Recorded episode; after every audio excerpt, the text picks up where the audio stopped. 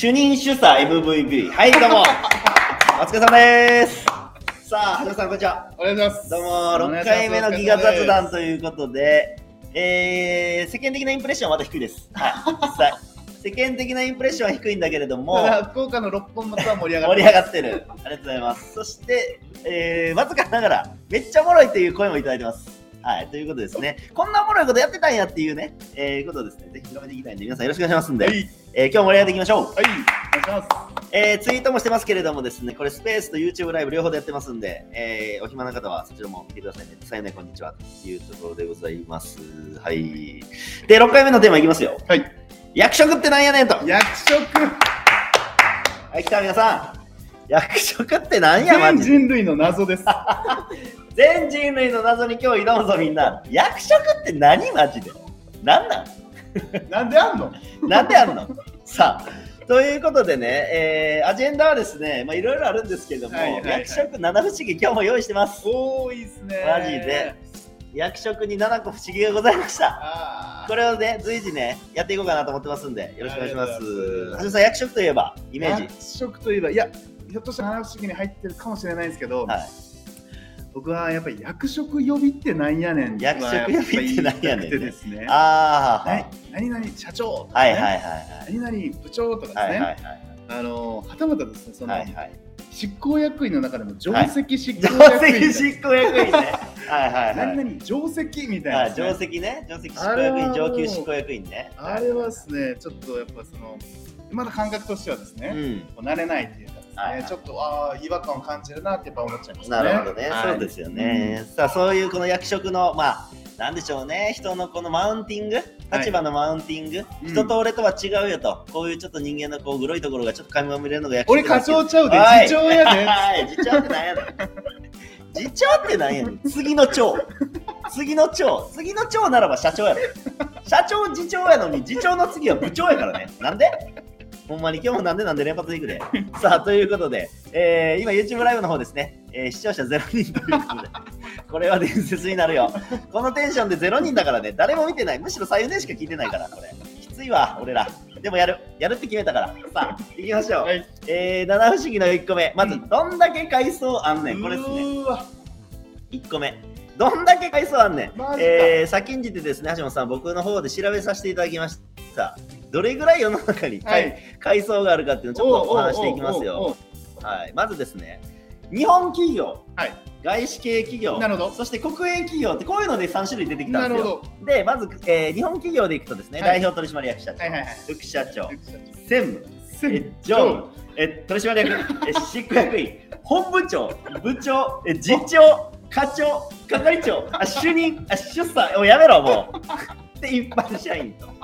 もうこんだけでもね、14階層ぐらいあるんですよ。良い棒や。ね、ただね、ただね、これ聞いたことあるでしょ。はい。聞いたことがないような未曾有のね、役職ってこれはないと思うんですよ。うんうん次、外資系、はい。プレジデンプレジかっこね。こよ。ト。面白いのがね、プレジデントと CEO 別なんですよ。え。ー。はい、プレジデントってのは取締役社長、だから代表取締役ないってことですかね。はいはいで、CEO、最高経営責任者、で、COO、CFO、いわゆる CXO ですね。なるほどなるほど。で、バイスプレジデント。バイスプレジデント。このね、バイスプレジデントもいろんな言い方がある。映画とか見ていただくと、副社長っていう言い方もすれば確かに確かに。事業本部長っていう言い方もあったり、バイスプレジデントっていうのはすげえマジ。はい。統括本部長とか事業本部長っていう。そして、ゼネラルマネージャー。ジェネラルマネージャー。来たよ、ゼネラルマネージャー。GM。全人類の憧れ GM そう。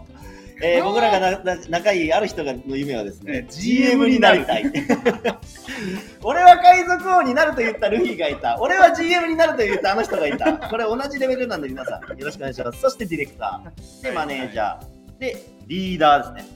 えーこれがまあ外資系ですよと。なるほど次、国家公務員いきますよ。うん国家公務員は事務次官。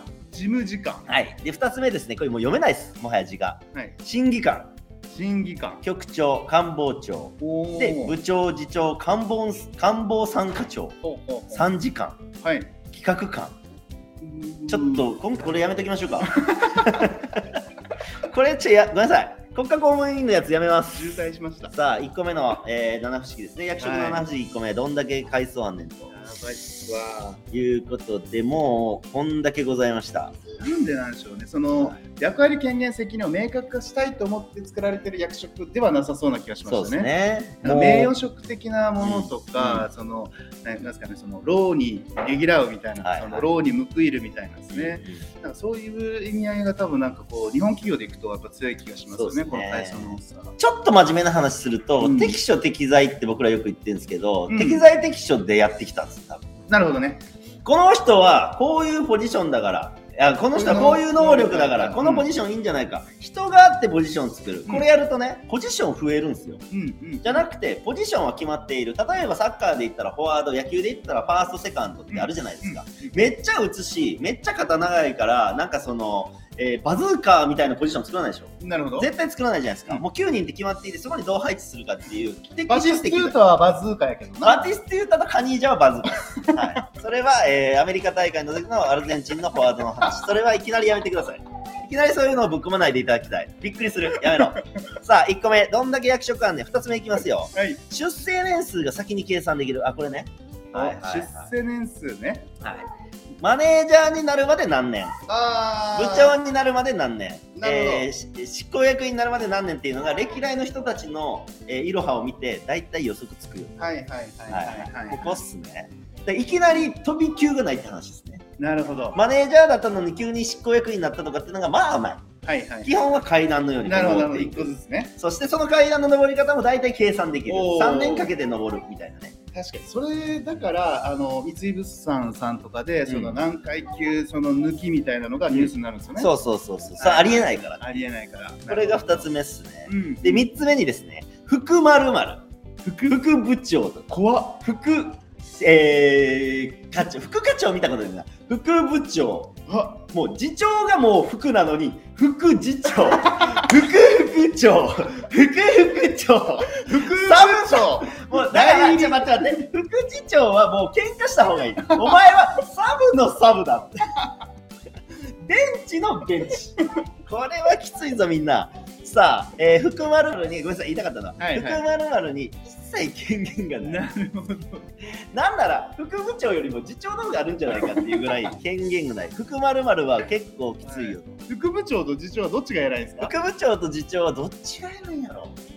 それは副部長じゃないですか。一応部長の副だから。だって副取締役と副役員どっち偉いみたいな話でしょ。でも次の長ですよ、次長。ああ、確かに。謎っすね。謎っすね。さあ、皆さん、あのこ、れが一番どうでもいいなと。そうですね。皆さん YouTube の方にも来てね、YouTube もやってますんでね、今視聴者ゼロなんで、映像で僕ら見ていただきたい。映像の方が面白いですよ、皆さん。さあ、えー、4つ目いきます。1、2、3、はい。役割責任権限が不明瞭。うん。ほとんどの役職が、えー、役割権限責任が不明瞭という。なるほど。組織の世界でいくと役割と責任と権限ってこれ絶対セットです。うん。ってなってきたときに、じゃあさっき言いました、課長、部長、主任、うん主査、うん係長、全部役割権限責任が明確にバシッと、うん違うんですかと、なるほど。えーいうふうになったときにですね、絶対そんなことないですね。マジで？ほとんどそんなこと見たことがない。はい。シーンとなった今。副部長に部長との違いって何ですか？それは一番やったかん それは一番やっちゃいけない質問です、マジで。それやったら一番もうめっちゃ嫌われる。やめろって言われる。はい。役割権限責任をやっぱり明確にしたくないんですよ。言ってしまえば。うん本当はみんなね、権限とか欲しいんですよ。うん権限欲しいんだけれども、権限もらおうと思ったら責任がセットなんで、ね。はい。そう。で、自分独自の責任、自分だけの責任って持つと、すごい怖いんで、うん。やっぱりみんなファジーにしたい。なるほど。えー上の部署と上の役職下の人たちとやっぱりこう、なんつうんですかかぶる？はいはいはいはい。ちょちょっと愛の子の責任とかを持つことによって、はいはいはいある意味その心理的安全性を保つとはい。いうところがあったんでやっぱり責任逃れ責任のその部分がすごく大きいのかなと、うん。えーいうふうには思うんですよねで面白いのがですね外資系はそこまで階層がないんですよおさっき見ていただいた通りプレジデント CEO、CO って CXO って言ってしまえばうん。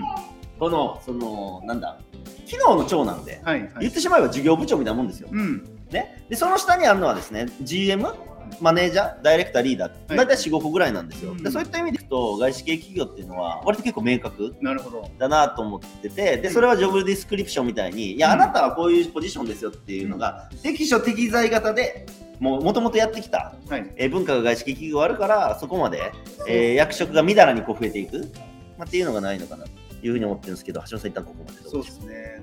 まあ多分その外資系の話でいくと、うん。降格ってのが多分日本企業よりも多くあるはずなんですよ。はいはいはらそういうものも含めてその複雑にしない、いうん。だから降格させられないから、うん。そのそれのちょっと合いの子を作ってそこにこの人はめるみたいな、はいはいはい。そういうその日本的な考えの、うん。まあ、ちょっとした表れなのかもしれないですね。なるほどね、うん。はいはいそういうところの文化から来ているかなっていう。降格とかって日本企業になると大騒ぎじゃないですか。そうですね。降格はね減給はまだあってもね降格はほんときついですねうん、うんいましたけどね結構ねね。うんうんはい、そういうところがあると。外資系はやっぱりそこが結構明確ですと。うんで、次6個目、国家公務員の階層は複雑。そうですね。ちょっと今日これもあの複雑すぎて取り扱わないってもう意思決定しちゃったんですけど、めっちゃ複雑なんですよ。これ皆さんまた見てください。えー国家公務員役職階層一覧とかでね、出る出てくるんで、すさまじいですよというところですね。で、最後、これがね、僕のその友人が、うんあーコンビニでバイトしてたんですよ。で、えーまあ、奥田と、はい。俺役職もらって役職？そう、アルバイトやのに。バイトリーダー。そのバイトリーダー。バイトリーダーなのにそのフランチャイズのオーナーがほとんど店来ないと。はいはいはい。で実質その僕の友人がもう取り仕切ってたんですよね。なるほどなるほど。でその時に「いや奥田奥田と新しい役職もらってん」っつって、うん。えーどんな役職なんて言われた時に聞いたのが副店副店長代理補佐。副 で副店長代理補佐。おいお客お客や。ちょっとあの気の利いた手伝ってくれる客やそれは。あのいっぱい荷物買った時に袋を開けるのすげえこうなってる時に袋をこうやってくれる人。袋をこうやってそのバスケットゴールみたいにどうぞ入れてください店員さんってやってくれる優しい人。それのことを俺らはこう呼ぶ。副店長代理補佐。アホ。アホやめろなんやねん副店長代理補佐って。待ってまず副店長っていうのはまだわかる。そして副店長代理っていうのは最悪。副店長が怪我したりとか病気でうんぬんかんぬんわかる。副店長代理に補佐が必要か？なんで？副店長になんで代理がいる？そして補佐って誰？そして補佐っていうのはもう入れ物が多い時のビニール袋をこう上げてくれる。めっちゃ気の利く客。つまり副店長代理補佐っていうのは客。いい客。ああもろ。ということになってますわ。えーこれです。副店長代理補佐の闇。やめて、みんな。それだったらもう、つけないであげて、役職。マジで。よう頑張ってるなの一言で報われる。ようやってくれてるという一言で報われる。そう言え。副店長代理補佐というわけわからんがんじがらめの、わけまどろこしい役職つけるな。やめろ。次どうすんねん。副店長代理補佐の次どうすんねん。そして副店長代理補佐の次の役職は何やろ副店長代理か。やめろ。ほんまに。それだけ言わしてくれ。上級補佐。上級補佐。副店長代理上級補佐。やめろや。それの広告したら中級補佐やわ。さあ、ということでですね、役職のこの闇に今迫ってまいりましたけれども、いやー、役職の七不思議。そうですね。どんだけ階層あんねん。うん。出世する年数が計算できてまうわ。ね副ほにゃららに、副出入り、副部長に、うん権限ないよね。はいはい。役割権限責任がすんげえ逆に綺麗にみんなオマージュしてるよみんな重なってるよね誰がこの責任取んねんいやいや隣のってめっちゃ指で差し合うみたいなねそして外資系企業はそこまで階層がない、これはジョブ型の、えージョブスクリプション型の文化が発展してるとかね、上昇格降格とか結構明確ですよね。あと国家公務員の階層。これ待って、国家公務員の階層複雑ってこれどっから来てます？国家公務員の階層複雑。これは日本企業よりももっとってことですね。うんやっぱ、えっと、もっとそういうの終できない。身終身雇用であるってことは前提ですよね。だからうん減らないんですよね。減らないね。だから、その、なんですか、こう寸胴型？うんうん。で、えっと、ポジションがたくさん必要になってくるみたいな、そんな文脈あるのかもしれないね、なるほど、そういうことか。うん。で大体その一般企業って1年経ったら3分の1減ってとか、はいはいはい。そういうふうにしてこう人口おのピラミッドー型なるほど、こうなてっていくのか。こうなっていくのか。こうなっていく。よーこれもああのあなた雪の女王以来ですよ おーってなってる。こういうことね。これが官僚型組織ね。官僚型組織のあなた雪雪の女王なのね。嘘やん。たことないわ。さあ、ということでございますと。はい。あ、さよねありがとう。YouTube の方にもありがとうございますありがとうございます二人とも楽しそうでいいよね。そうですよね。そうなんですよ。結構楽しいんですよ、これ。さあ、ということで役職。さあ、どうやってやっていきましょうか。あとね、ベンチャーあるあるもあるんですよ。ああ、そうですね。ベンチャーの役職あるあるってね。一個言わせてほしい。どうぞ。ハンコ何個あんねん。ハンコね。ハンコが何個必要やねんと。はいはいはい1万円の備品買うのに。はい。はいはい。倫理上げていくやつね。えまずね、えマネージャー、マネージャー押してください。部長、部長押してください。執行役員。執行役員、今席外してます。くそ、2日待たされ2日じゃ済まない。えーアメリカの方に行ったから戻ってくるの来月。おい !1 ヶ月止まる。ハンコを目の前にそこに置いてんのに。なんであいつが押さなあかんねん。データで送れ。違う。生に。生で押さない。1週間後戻ってきて執行役員ハンコ押した。押した。常務、ジョーブ常務が言うた。はい。なんやねん、これ、なんで。ちゃぶ台返し。ちゃぶ台返し。えーマネージャー部長、そして執行役員2、3日待って戻ってきた、ゴルフから帰ってきた、お願いしますって、いや、いろいろ押さなあかんねん、俺も3日ぶりに帰ってきたから、いろんなことやらなあかんねん、ミーティングの合間でお願いしますよって言って押してもらった、次は常務だ、常務のところに持ってったら、これ違う。この内容。違う。やめろ。ふざけんなよ。返せ、時間。全部の時間返せ。やめろ。見てないのにやめろ。題名が気に食わん。やめろ。そういうのやめろ。そういう破れる権限があるわけじゃないやめろマジで。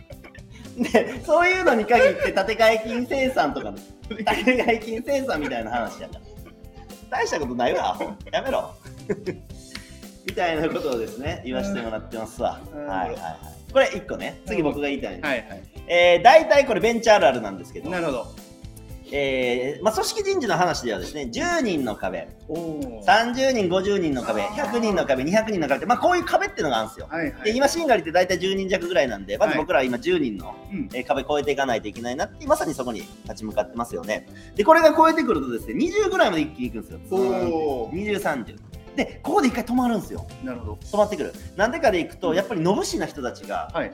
集まってこなくなる。ああ、そういうことですね。で戦闘力が割と中央値に寄ってくると、はいこういう平均的な中でね平均的なその猛者みたいな人たちでビジネス作ってたっていうのがもう効かなくなると、ちょっと誰でも売り上げ上げれるような仕組みにしてかんとあかんよねっていうのはがちょうど2、30人ぐらいの組織。うんでそうなってきた時にですねなかなかそこが作れない経営者っていうのが、このみんなのモチベーション醸成するところに結構困ってくるんですよ。なるほど。でどうしていくかでいくと社内政治なんです。ももともと5年前にいた人間、はいもともと1年前にいた人間、うんそんなに能力の差は変わらない。どちらかというと最近来たやつの方が優秀。でも5年前の功労っていうのもあると。うんじゃあどうすればいいかっつったら、リーダーやってみる。おはい、こういうわけですね。もう20人なんて、社長とマネージャーと現場だけの3階層でも十分ですとうんいうふうな中に、リーダ入ってよ。ー、スポーン、はい、4階層。そしてリーダーになるためのアシスタントリーダー。アシスタントマネージャー、こういうのどんどん掘り込んでくるんですよ。どんどん掘り込んでくる。でサブリどんーダー。どんどんどんサブリーダー。どんどんどんどん多重階層していく。で、多重階層していくとどういうことかって言ったら、まあ、伝言ゲームですよね。ね上から順番に AB、AB、AB。この闇がね、すごいから、僕はよくベンチャーの友達に言うんですよ。そのやめろと。ね。リーダー、もうすぐリーダーって作りたがる。何リーダーってっていうね。ここっすね。これをねむちゃくちゃ言いたい僕は。はい。見てくれてる人の中にいると思うんですよ。そんな役職いないのと。うん。えー、いうところですね。ね親心なんですよね。親心。